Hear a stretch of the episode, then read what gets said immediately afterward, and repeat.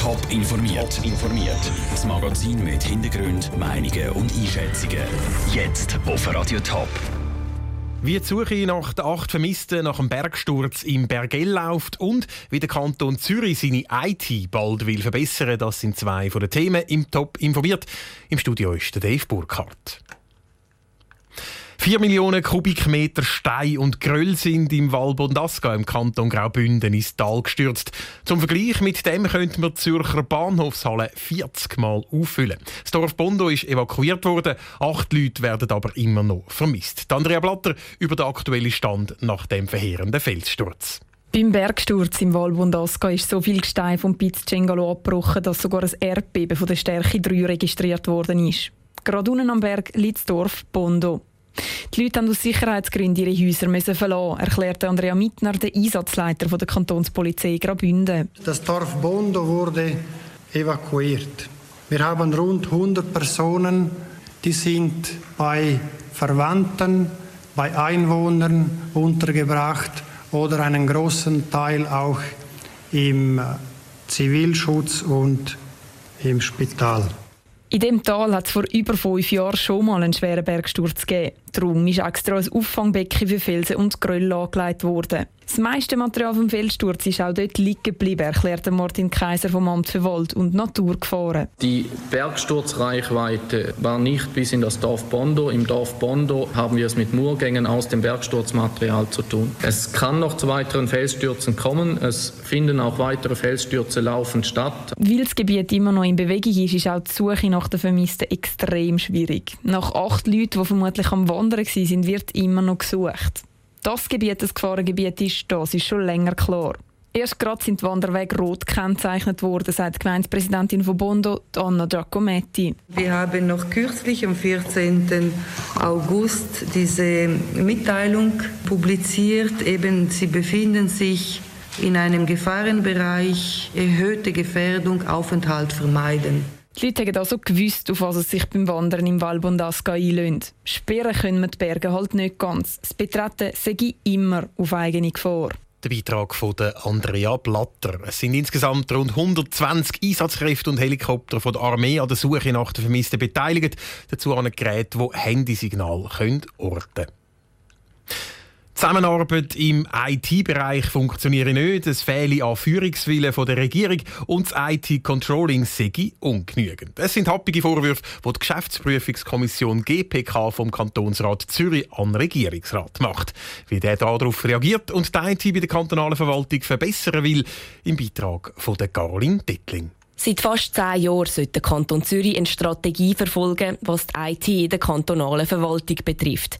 Nur funktioniere das überhaupt nicht, sagt der Präsident der GPK, Daniel Hudl. Wir haben immer wieder lesen von Applikationen, die initiiert worden sind und gebaut worden sind, aber gleich nie produktiv gesetzt worden sind, nachdem was man aber Millionen ausgegeben hat. Wir können lesen, dass es eigentlich eine Rechenzentrumsstrategie, die eigentlich nicht um ist, und man beliebig viel oder sehr viel Rechenzentrum im Einsatz hat. Verantwortlich dafür sagt der Regierungsrat Zürich.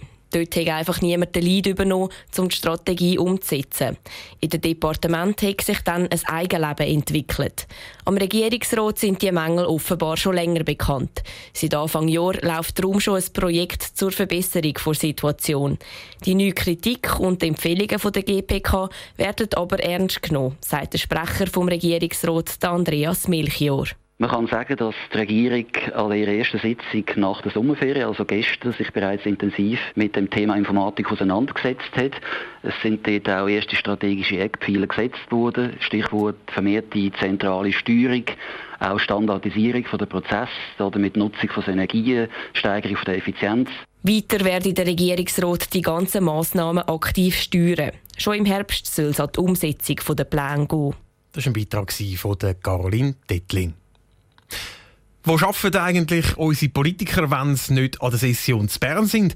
Oder wo reisen sie? Diese Fragen sollen in Zukunft transparenter können beantwortet werden. Und zwar mit einer neuen Regelung. Wie die neue Regelung aber soll aussehen darüber ist man sich im Bundeshaus gar nicht einig. Der Beitrag von Franziska Bosa. Wenn ein Parlamentarier eine Dienstreise ins Ausland macht, dann muss er das künftig offenlegen. So will die Staatspolitische Kommission vom Nationalrat. Das sei nur fair, meint der SVP-Nationalrat Alfred Heer. Schliesslich zahle der Politiker seine Reise ja nicht selber. Das ist äh, Geld vom Steuerzahler. Wir reisen ja nicht auf eigene Kosten, sondern der Steuerzahler finanziert das. Und ich bin der Meinung, der Steuerzahler hat auch das Anrecht darauf, zu wissen, wer wohin reist. Äh, da kann man nämlich überprüfen, ob das sinnvoll ist. In eine andere Richtung zielt eine Regelung, die verlangt, dass Parlamentarier künftig ihren Arbeitgeber müssen öffentlich machen müssen. Zum heutigen Zeitpunkt müssen sie nämlich nur ihren Beruf angeben. Das sei zu wenig, meint die EVP-Nationalrätin Marianne Streif. Wenn man zum Beispiel schreibt Geschäftsführer, dann habe ich keine Ahnung, ist der Geschäftsführer bei der Bank, ist der Geschäftsführer bei der Krankenkasse oder ist der Geschäftsführer beim WWF? Und das ist rein von Politik her, wo so jemand macht, sicher einen grossen Unterschied.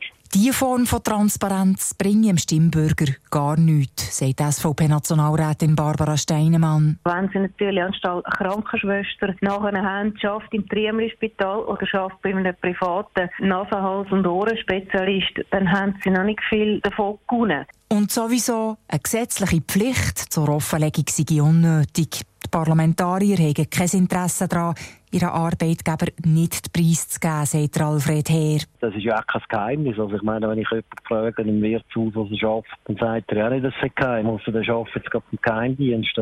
Sonst sagt er, ja, ich arbeite bei der Eisenbahn oder beim Migro oder bei der UBS. Aus der Sicht der Linken gehen die jetzigen Schritte für mehr Transparenz hingegen zu wenig weit. Der SP-Nationalrat Cedric Wermuth glaubt zu wissen, warum sich die Bürgerlichen gegen noch mehr Transparenz wehren. Das ist klar, dort werden äh, zum Teil sehr, sehr hohe Beträge äh, ausgeschüttet. Es ist völlig klar, dass es Parlamentarierinnen und Parlamentarier gibt, die sich vor allem als Interessenvertreter von grossen Unternehmen oder Wirtschaftssektoren sehen. Bei Transparenz läuft es also auf einen Kompromiss raus.